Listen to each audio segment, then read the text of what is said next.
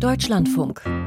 Computer und Kommunikation. Über solche KI-Projekte, wenn sie denn gegen Manipulation und Missbrauch gut geschützt sind, kann man sich ja eigentlich nur freuen. Schließlich erleichtern sie auch den Zugang der Bürgerinnen und Bürger zu politisch relevanten Informationen.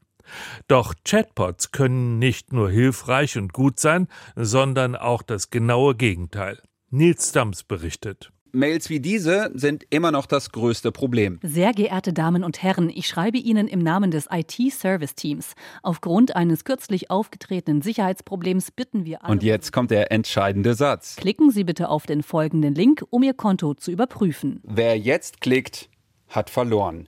Angreifer bekommen Zugriff aufs System und geben es möglicherweise erst gegen ein Lösegeld wieder frei.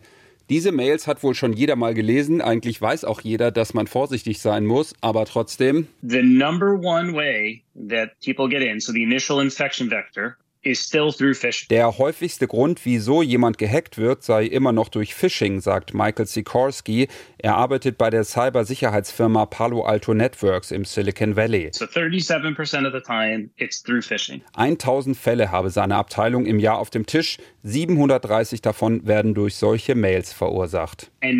Und jetzt mit Sprachmodellen wie ChatGPT sind die Angreifer noch besser ausgestattet, um Phishing-Attacken zu starten. Sikorsky leitet die Abteilung Unit 42. Hier werden Sicherheitsrisiken bewertet und Gegenmittel entwickelt. Oder wie er sagt, wenn Sie gehackt werden, kommen wir und bringen das Chaos wieder in Ordnung. Durch Chatbots sieht er eine neue Dimension von Cyberangriffen. Die Tage, in denen diese Mails mit schlechter Grammatik geschrieben wurden, sind vorbei. Sie sind nicht nur besser, sondern können auch viel schneller massenhaft erzeugt werden. Und das ist nicht das einzige Problem. KI-Sprachbots sind in der Lage, den persönlichen Schreibstil von Menschen zu simulieren. Die Nachrichten können per Messenger oder eben auch per E-Mail verschickt werden. Wenn Sie Zugriff auf die E-Mails haben, dann kann der Bot vortäuschen, jemand aus der Buchhaltung zu sein ein, Rechnungen verschicken und versuchen, jemanden zu überzeugen, eine Zahlung zu leisten. Das ist eine Betrugsvariante, die sehr häufig vorkommt.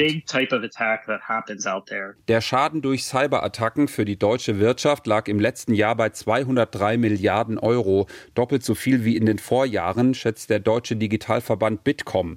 Und ChatGPT wurde erst Ende letzten Jahres veröffentlicht. Die Sicherheitslage im Cyberraum ist angespannt. Sagt Lukas Klingholz. Er leitet bei Bitkom den Bereich künstliche Intelligenz. Das ist natürlich auch mal ein heikles Thema für Unternehmen, weil viele Unternehmen nicht gerne darüber sprechen. Aber es ist natürlich schon so, dass jetzt die Berichterstattung zeigt, die Erfahrungen zeigen, dass diese Angriffe zunehmen. KI bietet aber nicht nur neue Betrugsmaschen durch Chatbots und deren Texte, auch künstlich erzeugte Stimmen werden für den Betrug benutzt. Tatsächlich der KI-Enkeltrick. Anka Reul, KI-Sicherheitsforscherin von der Stanford University. Wo dann ähm, Familien von vermeintlich von Angehörigen angerufen wurden, die gesagt haben, hey, wir sind in Schwierigkeiten und dann um Geld gebeten wurde. Und die Stimmen klangen so wirklich so täuschend echt.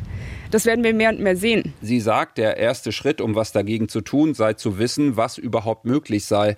Sicherheitsexperte Sikorsky hat drei weitere kostenlose Tipps, die aber möglicherweise sehr teure Cyberattacken verhindern können. Fake Mails, Apps oder auch Fake Webseiten tauchen vor allem zu gerade sehr aktuell diskutierten Themen auf, da besonders uh, vorsichtig sein.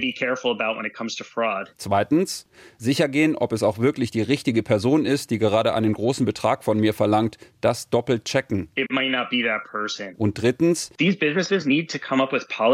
Unternehmen müssen schnellstmöglich interne Richtlinien einführen, welche Daten in zum Beispiel Chatbots eingegeben werden dürfen. Welche Daten werden verwendet? Sind das Kundendaten oder Patientendaten? Seid vorsichtig, die zu verwenden. Nicht einfach sagen, hey, spielt damit so viel rum, wie ihr wollt. Und übrigens, unsere Beispielmail vom Anfang, klicken Sie bitte auf den folgenden Link, haben wir testweise auch mit einem Chatbot Chatbot erstellt. Das war problemlos möglich. Darauf haben wir die Betreiber hingewiesen. Nils Dams über Chatbots im Einsatz von Cyberkriminellen.